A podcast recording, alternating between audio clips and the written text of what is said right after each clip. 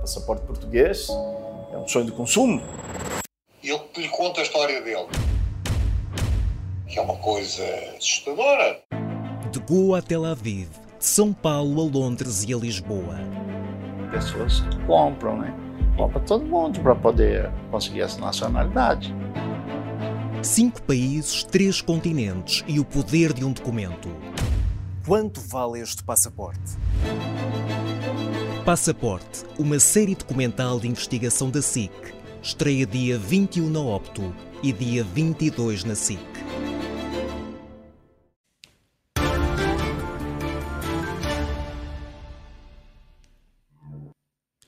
Boa noite, Luís Marcos Mendes. Olá, Rodrigo. Muito para falar, como sempre. Começamos com dados, no entanto, uh, tristes, preocupantes, não é? Sim.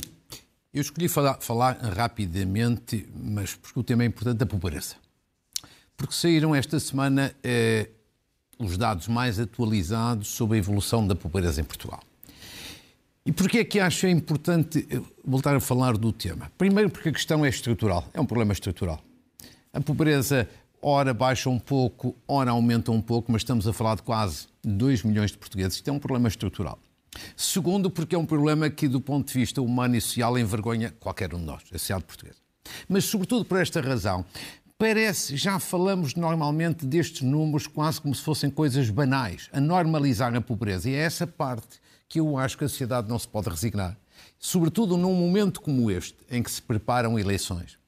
Seria bom que os vários partidos tivessem propostas concretas e ousadas para tentar reduzir, diminuir os níveis de pobreza, sobretudo naquela que é para mim ainda a mais preocupante de todas, que é a pobreza infantil.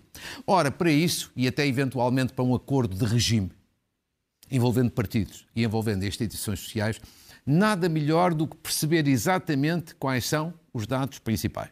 E por isso, vejamos os dados divulgados pelo INE esta semana. A pobreza voltou a aumentar em 2022, 17%. É certo que já tivemos números piores, por exemplo, 19,5%. 19,5% em 2013, mas estamos a falar de 1 milhão e 800 mil pessoas que vivem com menos de 591 euros por mês. Portanto, este é um problema sério e é um problema que vem de há muitos anos e de há muitos governos.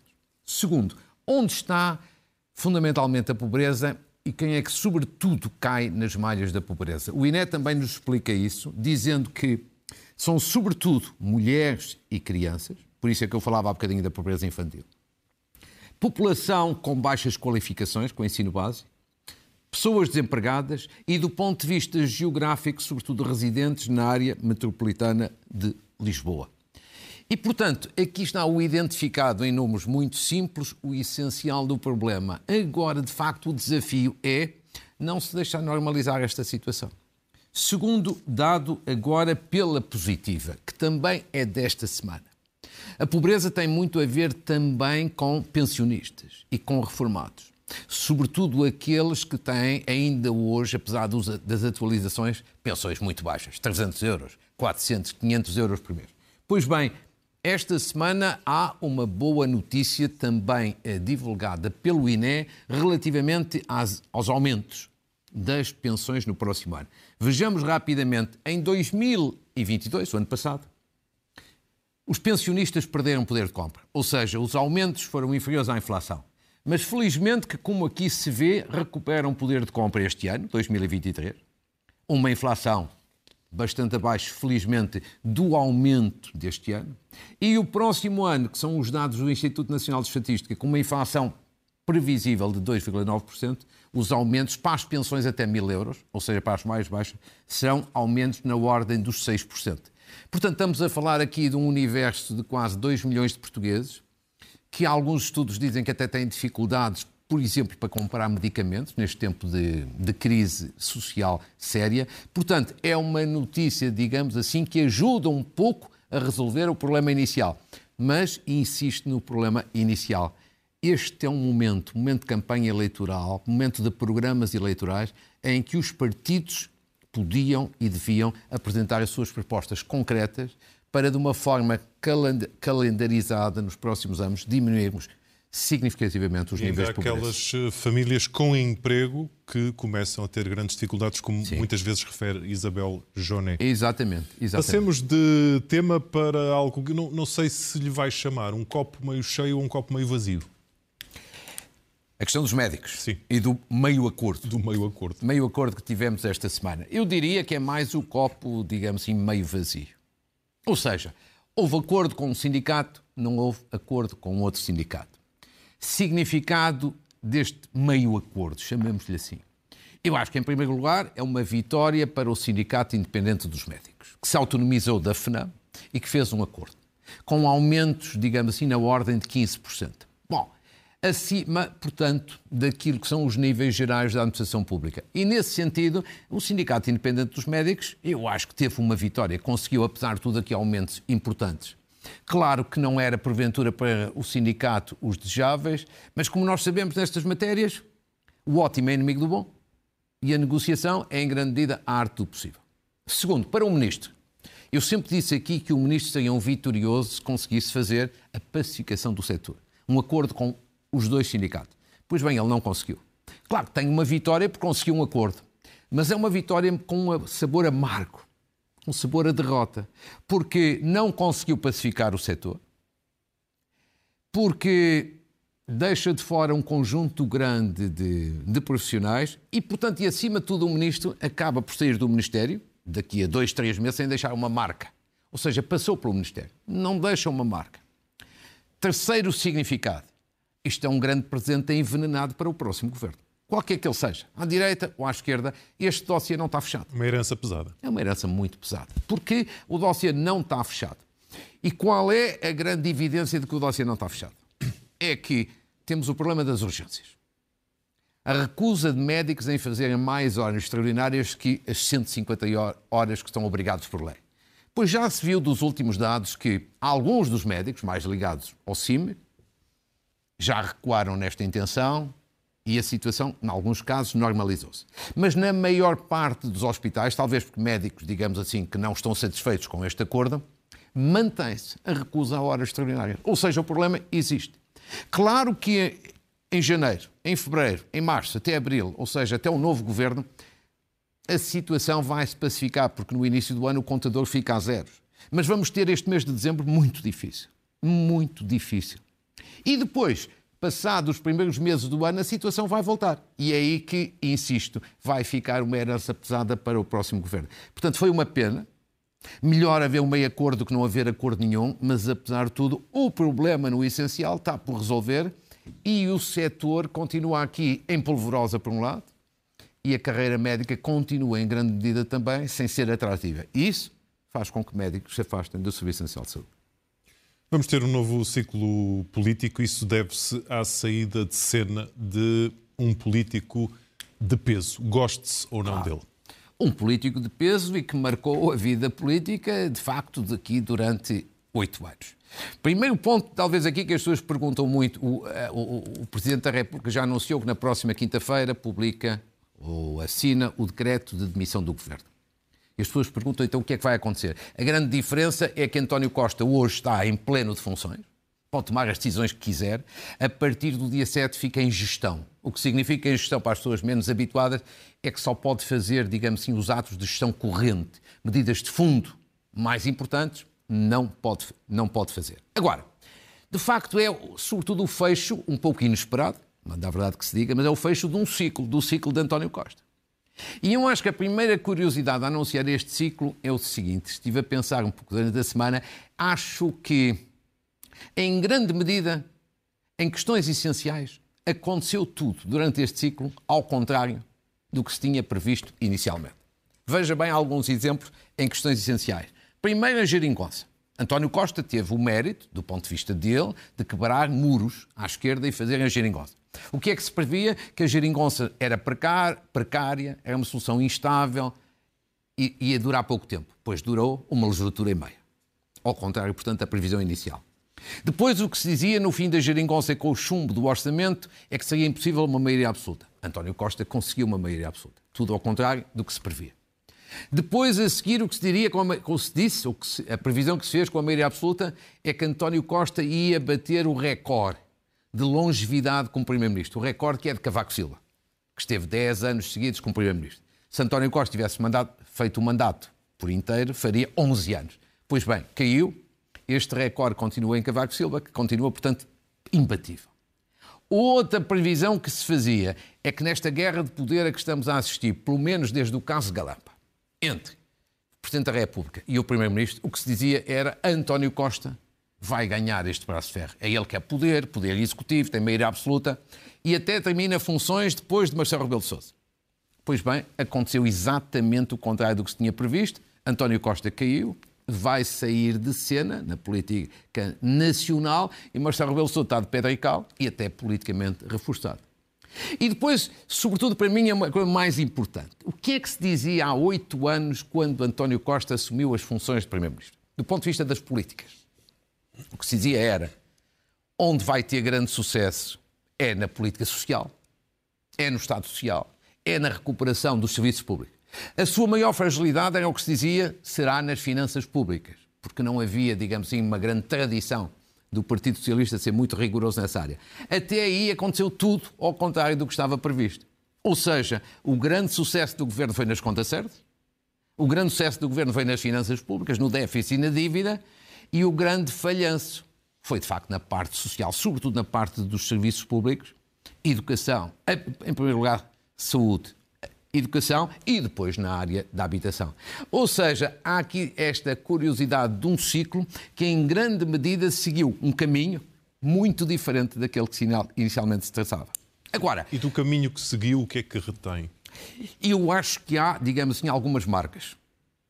Marcas, digamos assim, mais de fundo. Umas pela positiva e outras pela negativa. Mas são, digamos assim, os aspectos que eu destacaria destes oito anos de governação, digamos assim, no plano, no plano mais importante.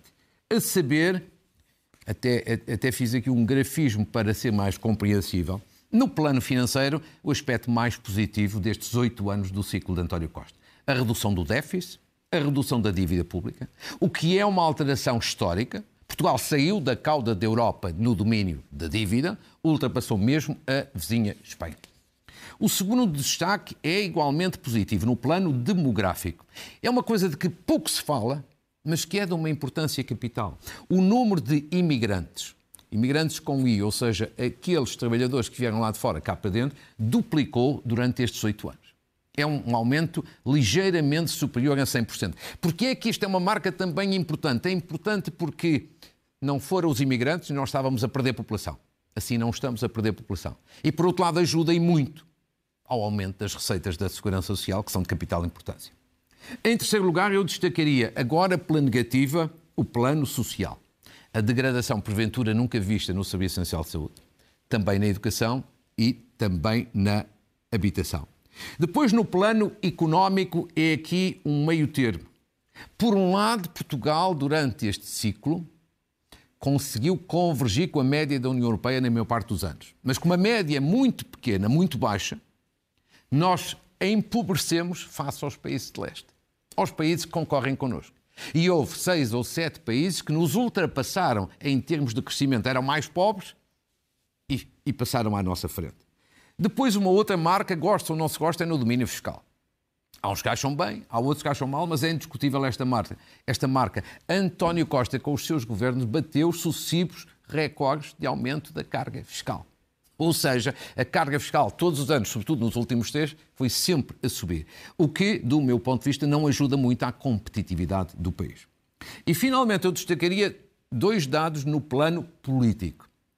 Por um lado, António Costa teve o mérito, já o disse aqui há instantes, de, do ponto de vista da esquerda, quebrou os muros à esquerda, ou seja, a ideia que durante 40 anos existia de que não era possível entendimentos à esquerda, PCP e Bloco. Mas, por outro lado, agora na parte final, eu diria que assassinou a ideia de uma maioria absoluta. Pode-se dizer que a palavra assassínio é um bocadinho forte, é, mas eu acho que em grande medida é o que isso aconteceu. Ou seja, para o futuro, nestas eleições, e eu acho que em eleições posteriores, enquanto as pessoas se lembrarem das trapalhadas que ocorreram, por exemplo, na TAP, dos tiques de alguma arrogância na governação e das suspeitas a partir de processos judiciais como este mais recentemente, enquanto as pessoas se lembrarem destes exemplos, dificilmente dão uma maioria absoluta a um qualquer partido, à direita ou à esquerda, e isso eu acho que tem algumas consequências para o futuro. Portanto, eu acho que esta é a marca do ciclo de António Costa. Não quer dizer com isto, e com isto concluo, que António Costa esteja politicamente acabado, politicamente morto. Eu nunca acho isso de ninguém, muito menos de uma figura com as características de António Mas Costa. disso falaremos noutros, Disso falaremos noutros, até noutros porque há aqui uma oportunidade relativamente à Europa que fara- falaremos em próximo comentário. Naturalmente. Eh, Eu comentava consigo há pouco, antes de entrarmos para, para o estúdio, que as eleições de 10 de março vão ser muito estimulantes para, para os Sim. jornalistas, que vamos ter uma noite eleitoral com uma enorme dúvida, como há muito não se via. Há zilhões de cenários possíveis, Exatamente. não é? Há muitos cenários e eu, acho, e eu acho que as pessoas estão preocupadas com isso. As eleições ainda, estão, ainda são distantes, as pessoas estão preocupadas. Especula-se muito relativamente como é que há de ser com governos à direita, com governos à esquerda. Eu fiz aqui um exercício para partilhar consigo e com todos, com seis cenários, seis hipóteses de governo, consoante o Primeiro-Ministro seja, por exemplo, Luís Montenegro, líder do PST, ou seja, Pedro Nuno Santos, que pode vir a ser líder do PS, ou seja, José Luís Carneiro, que também pode ser eleito líder do PS. E tendo em atenção sobre tudo isto, por um lado, acho que não vai haver maioria absoluta de nenhum partido, reafirmo o que disse há instantes. Segundo, levando em atenção os compromissos do PSD não, não fazer governação com o Chega. Ah, e, e, por outro lado, os dados das sondagens. E, portanto, o primeiro cenário, vendo agora as hipóteses com Luís Montenegro. Vamos admitir que o PSD ganha as eleições e que Luís Montenegro é, portanto, escolhido e indigitado Primeiro-Ministro. Eu acho que há um primeiro cenário que eu considero imp- improvável, que é um governo do PSD com a Iniciativa Liberal e com o CDS. Um governo normal. Agora, com maioria absoluta na Assembleia da República. Não é maioria absoluta de um partido, é os três em conjunto. Eu acho que a partir de todos os dados que se conhecem, mesmo com, uma- mesmo com três partidos, eu acho que é muito difícil haver um apoio parlamentar maioritário, ou seja, uma maioria de deputados na Assembleia da República. Logo, parece-me este cenário improvável. Segundo cenário, também com Luís Montenegro. Este já me parece um cenário possível, para não dizer que pode ser provável se o PSD ganhar as eleições. Ou seja, um mesmo governo, liderado pelo PSD, com a Iniciativa Liberal, eventualmente também com o CDS, se tiver deputados, mas com maioria relativa. Aquilo que se chama tradicionalmente um governo minoritário. E perguntar-se, ah, mas então como é que passa esse governo se é minoritário? Eu acho que pode passar por uma de duas vias. Por um lado, com a abstenção do Chega. Diz-se, ah, mas o Chega não, não quer fazer uma abstenção. Pois, mas vai ser muito difícil ao Chega, numa, num cenário desta natureza, votar para derrubar o governo ao lado da esquerda, do PS, do PCP e do Bloco de Esquerda. Agora, vamos admitir que o líder do PS é José Luís Carneiro. Também este governo minoritário pode passar com a abstenção do Partido Socialista, porque José Luís Carneiro já admitiu em público, em determinadas circunstâncias, esta hipótese. E quer Portanto, que Montenegro também assuma esse compromisso. Exatamente. Já vamos ver esse cenário também daqui a bocadinho. Ou seja, estes são os dois cenários que eu antecipo relativamente a uma eventual vitória de Luís Montenegro. Agora vamos admitir Pedro Nuno Santos. Pedro Nuno Santos, vamos admitir que é eleito líder do Partido Socialista e que ganha a seguir as eleições e que é indigitado primeiro-ministro. Eu acho que há aqui um cenário improvável. Ou seja, ele é um adepto da geringonça e, portanto, pode tentar fazer um governo do Partido Socialista com o apoio do Bloco de Esquerda e do PCP. Ou seja, na prática, uma geringonça igual, semelhante a 2015. Eu julgo que este cenário é improvável porquê? Porque mesmo a três partidos, ou seja, a geringonça, a maioria de deputados destes três partidos na Assembleia da República é muito difícil. Foi possível em 2015, em determinadas circunstâncias, Neste momento, todas as sondagens e inquéritos apontam para que uma maioria de esquerda é difícil na Assembleia da República. Claro que sondagens são o que são, ainda estamos muito longe, mas parece-me este cenário improvável. Agora, há um outro cenário, mas também acho um cenário difícil, do ponto de vista analítico, que é a mesma geringonça, chamemos-lhe assim, mas já sem maioria absoluta, só com uma maioria relativa, ou seja, com apoio parlamentar, mas não maioritário. Ora, só é possível se algum dos partidos do espectro da direita, do hemisfério da direita, se abstiver. E parece difícil aqui que algum partido do hemisfério da direita ou do centro-direita se abstenha se houver um governo do PS PCP e Bloco de Esquerda. Ou seja, é um cenário que não é, que me parece bastante difícil. Agora vejamos os dois últimos cenários no caso de José Luís Carneiro poder ser eleito líder do Partido Socialista e a seguir ganhar as eleições e ser convidado para formar governo. O cenário improvável que eu vejo é uma maioria absoluta. Ou seja, José Luís Carneiro não fará uma geringonça. Ele não defende uma geringonça. Ele é um candidato dentro do Partido Socialista mais ao centro e menos à esquerda. E, portanto, para ele o ideal era um governo do Partido Socialista com uma maioria absoluta. Ou seja, repetir o cenário que temos hoje. Agora, por razões que já apontei, parece-me uma tarefa impossível, uma maioria absoluta de um só partido. Resta então a hipótese que você colocava há bocadinho, Rodrigo, e bem, que é também uma solução possível e provável se Zé Luís Carneiro for indigitado Primeiro-Ministro, que é um governo minoritário do Partido Socialista. Já houve vários no passado à direita e à esquerda. Cavaco Silva teve um governo minoritário, António Guterres também, José Sócrates também, viabilizado com uma abstenção do PSD. Ou seja, regressar a algumas soluções do passado, a uma, alguma tradição que existiu no passado, que era de governos minoritários do PSD ou do PS serem viabilizados pelo partido, digamos assim, que é alternado. Ou seja, estamos ainda muito longe. Mas vale a pena que as pessoas pensem nestas hipóteses, porque o seu voto é importante para um cenário ou para outro cenário. O primeiro passo é ver como é que corre a eleição no Partido Socialista, evidentemente, é o primeiro passo, mas obviamente que as pessoas assim ficam com alguns dados de análise. Parecem-me os cenários que, são, que em termos especulativos e analíticos fazem quase mais sentido. todos eles a trazerem, e... a trazerem alguma instabilidade. E então... É, eu, eu, sobretudo, porque deixe-me só dizer, porque eu acho que ganhe quem ganhar. Um governo mais à direita, um governo mais à esquerda, eu acho que vai ser muito difícil não ter um governo precário, com alguma instabilidade e provavelmente, ou com muita dificuldade, a não conseguir cumprir a legislatura inteira. Ou seja, há um risco sério, vale a pena pensar nisto, de voltarmos àquele tempo pré-87, 1987, ou seja, antes da primeira maioria absoluta de Cavaco Silva, em que os governos eram de curta duração. Há esse risco. Não é uma boa solução para o país, mas há esse risco. Foi o início da, da minha carreira jornalística, lembro-me lembro bastante bem. Ah, muito bem. Mas então, Luís, pergunto-lhe o que é que se vai passar no PS, porque vai ter que acontecer qualquer Sim. coisa, uma decisão bastante uh, importante dentro Sim. de 15 dias ou menos. Não é? Sim.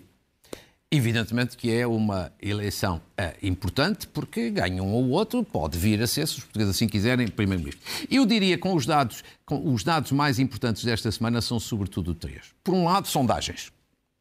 Já saíram várias sondagens, não sondagens a militantes, essa não existe, que são aqueles que votam, mas sondagens aos portugueses. O que é que dizem essas sondagens? A maior parte delas diz que os portugueses preferem Pedro Nuno Santos a José Luís Carneiro. É objetivo sobretudo dentro dos eleitores e também dentro dos eleitores socialistas. Mas saiu uma sondagem esta semana que surpreendeu a dizer o contrário, da Universidade Católica a dizer que Zé Luís Carneiro, nos portugueses, tem mais, digamos assim, adesão do que Pedro Nuno Santos. O que significa, portanto, que há aqui mais para Pedro Nuno, mas também para Zé Luís Carneiro, há aqui sondagens para ambos os gostos. Depois eu acho que o outro dado ligado às sondagens tem a ver com os apoios. É manifesto que Pedro Nuno Santos tem mais apoios e apresenta-se com mais apoios dentro da máquina do Partido Socialista, dentro da organização, ou se quisermos daquilo que muitas vezes chama o aparelho. E eu acho que José Luís Carneiro, ao contrário, tem surpreendido com apoios, digamos assim, mais na sociedade. Não sei se depois tem, isso tem significado nos votos internos, mas apoios na sociedade. Até de pessoas que não são propriamente militantes do Partido Socialista. Dou-lhe aqui um exemplo um exemplo que acho que não é público, pelo menos até o momento. A doutora Manuela Yanes, que é uma figura de referência, de prestígio da sociedade portuguesa, não é militante do Partido Socialista. Mas sei que ainda hoje telefonou a José Luís Carneiro, não a manifestar apoio porque ela não é militante, mas a manifestar simpatia pela sua candidatura e pelos valores da sua candidatura. E tanto quanto eu sei, com a intenção de que fosse tornado público. Isto, digamos assim, mostra que José Luís Carneiro, na parte dos portugueses, tem vindo a surpreender. E, e, eu, até usando a palavra surpreender, não se me surpreenderia se ele tivesse ainda nos próximos dias mais um ou outro apoio também de cariz, algo surpreendente. O terceiro dado também desta semana são as moções de estratégia. Um e outro apresentaram, digamos assim, as suas linhas de orientação. E acho que há uma coisa aqui interessante, e eu acho que joga a favor até do Partido Socialista, que é. São dois candidatos muito diferentes no plano das ideias, no plano da política. E eu acho que isso enriquece. Porque um é manifestamente mais ao centro, José Luís Carneiro, outro é manifestamente mais à esquerda. Onde é que isto se vê? Vê-se sobretudo em três pontos. Em termos de geringonça, um a defender a geringonça, outro em sentido oposto.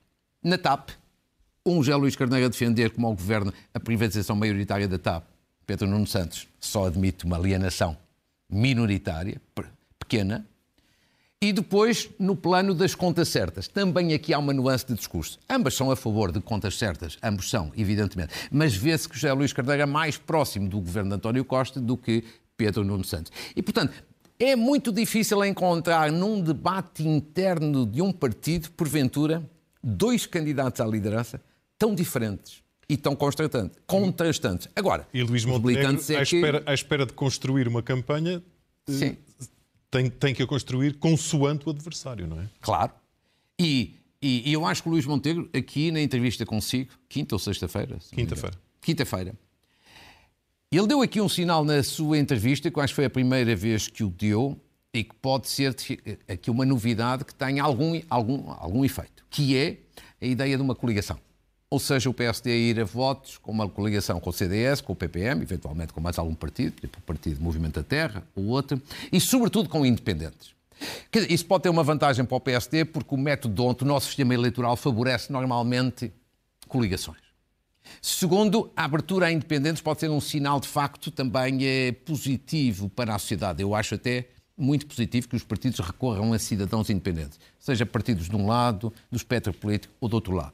E depois também pode ser útil para o CDS, que não tem deputados na Assembleia da República. Se for a voto sozinho, corre o risco de não eleger ninguém, assim já ganha antecipadamente eh, um grupo parlamentar na Assembleia da República se fizer essa negociação.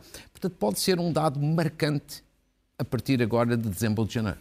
Uma brevíssima nota no plano internacional antes de passarmos às Sim. suas notas finais. Sobretudo queria fazer aqui, aqui uma referência, já não há tempo para falar também da guerra, falaremos na próxima semana, mas sobretudo à Cimeira do Clima que começou esta semana. A anterior Cimeira do Clima no Egito não teve, foi uma frustração, uma desilusão. Estamos para ver o que vai acontecer com esta, ainda temos mais uma semana de debates pela frente.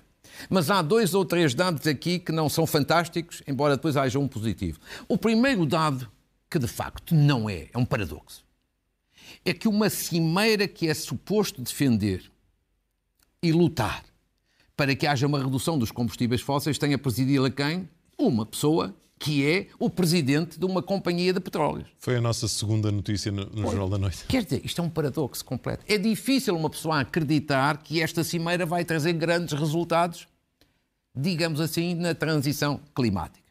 Segundo dado, os resultados que são públicos relativamente ao Acordo de Paris, que foi um momento importante em 2015, ou seja, já está, todas as metas já estão ultrapassadas. Ou seja, estamos pior do que estávamos. Como António Guterres muitíssimo bem tem chamado a atenção. E este é que é o problema. Há um grande desfazamento aqui entre aquilo que se promete e aquilo que se faz.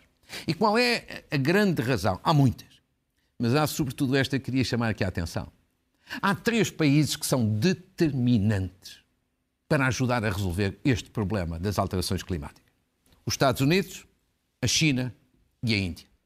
Estamos a falar de três países que disputam entre si a supremacia económica do mundo e que, para os grandes investimentos económicos que fazem, recorrem muitíssimo a combustíveis fósseis. Ou seja, não tão preocupados quanto deviam com a transição para outro tipo de energias. E, portanto, enquanto estes blocos, que são os mais importantes, não fizerem um esforço maior, vai ser muito difícil ter sucesso. Nós aqui podemos contribuir, nós em Portugal, com certeza. E na Europa também. Mas estes três países, por exemplo, a China, a China continua a apostar fortemente no carvão e isso é mau. A única notícia positiva é que foi aprovado, ou em princípio vai sair da Cimeira, um fundo para ajudar os países mais pobres nas transformações para a transição climática e isso é é positivo. Vamos Quanto ao resto, notas telegráficas para ver. Vamos lá. São bastantes, mas são sintéticas e boas. Uma saudação, em primeiro lugar, a Carlos Moedas, Presidente da Câmara de Lisboa. Duas razões. Lisboa, considerada pela União Europeia capital da inovação. Dá prestígio a Lisboa e a Portugal. E depois a grande mobilização popular que houve no terreno do Passo, que foi a inauguração da árvore de Natal e da iluminação de Natal, que significa que as pessoas estão sensibilizadas. Uma saudação agora a João Leão, o antigo Ministro das Finanças socialista, que foi eleito membro do Tribunal de Contas Europeu. Outra boa notícia para Portugal. Uma saudação a Isabel Capeloa Gil, é a atual reitora da Universidade Católica, uma académica muito prestigiada, foi nomeada administradora não executiva da Gulbenkian. Parabéns à Gulbenkian e parabéns à própria. Uma saudação ao presidente da Confagri e da Lino Leão, que é a Confagri, é a grande companhia, é a grande cooperativa, é a grande cooperativa agrícolas em Portugal, conjuga grandes cooperativas agrícolas em Portugal. Pois bem, o presidente da Confagri foi eleito para a Confederação das Cooperativas Agrícolas Europeias. É uma boa notícia para a agricultura portuguesa. Uma saudação a Pedro Proença, presidente da Liga em Portugal, foi eleito presidente das ligas lá fora, na Europa. Outra saudação. Hoje é o dia, como já foi dito aqui, por si, Internacional da Deficiência. Certo. Eu queria aqui sublinhar a Associação da Salvador. Pessoa com deficiência da pessoa com deficiência, exatamente. Eu queria saudar aqui a Associação Salvador, fundada por uma pessoa encantadora. Salvador Mendes de Almeida faz agora 20 anos, 20 anos de vida e tem um trabalho notável. Já apoiou 5 mil pessoas, 2 milhões de euros 2 milhões de euros em apoios diretos, mobilizou 500 empresas para esta causa e empregou, conseguiu empregar 400 pessoas. É um trabalho notável, como muitas outras também fazem. Uma saudação agora a terminar à Fidelidade Seguros, porque está presente na Cimeira do Clima e foi eleita, sobretudo, a segunda melhor seguradora da Europa e a quarta do mundo em sustentabilidade. É um bom, é um bom exemplo aqui a reter. Agora, rapidamente, a dança. Sete escolas de dança de Portugal, de vários pontos do país, disputaram Campeonato do Mundo em Orlando, nos Estados Unidos, com 64 medalhas e vários campeões do mundo. E no surf, Francisco Ordonhas. Francisco Ordonhas, um jovem, no sub-18, vice-campeão mundial de surf, numa atividade onde não temos normalmente aqui uma grande participação. E agora, rapidamente, quatro livros que queria aqui eh, recomendar. Luís. De António Pinto Leite, um grande advogado, um ex-dirigente do PSD, um bom amigo e, sobretudo, uma pessoa encantadora. Um livro que saiu agora há algumas semanas, Não Há Vidas Grátis, uma autobiografia atípica, muito interessante, sobre família, fé, política e advocacia convém ler e refletir. Agora, também no mesmo plano de Isabel Silveira Godinho, Histórias de uma Conservadora de Museu, ela foi durante 32 anos conservadora do Palácio Nacional da Ajuda, é uma vida de serviço público muito interessante. Da Irmandade São Turcato em Guimarães, que é a terra, por acaso, onde eu nasci. São Turcato, História, Devoção e património, um belo trabalho de vários investigadores e de uma irmandade que faz um trabalho cultural notável. A, a finalizar, literatura infantil de Preciosa Santos, leitura sempre obrigatória, esta infantil, Onde está o meu anjo? A não perder um bom livro agora para o Natal. E agora duas palavras mesmo, mesmo a finalizar. Uma sobre o Jornal Notícias. Tem que ser muito rápido. Sim, o Jornal Notícias é um jornal muito importante na região norte e no país. É uma palavra de preocupação. Os trabalhadores estão muito preocupados com a hipótese de um despedimento coletivo amplo e eu queria deixar aqui não apenas uma palavra de preocupação, de solidariedade e também de um pedido de atenção à administração. E para terminar, só mesmo com uma nota pela positiva. Jogos Olímpicos, vai ser, que são no próximo ano. Vai ser apresentado o carro oficial na próxima semana. Rodrigo, você sabe esta novidade engraçada. O carro foi desenhado em Portugal, pelo CEIA, que é um instituto em Matosinhos, e foi fabricado em Portugal, na Salvador da Caetano, ou seja, é um carro todo português e eu acho que isso é também bom para a autoestima nacional. Última um nota, gosto, Luís Marcos Mendes, foi também um, um gosto. gosto. Até ao próximo domingo.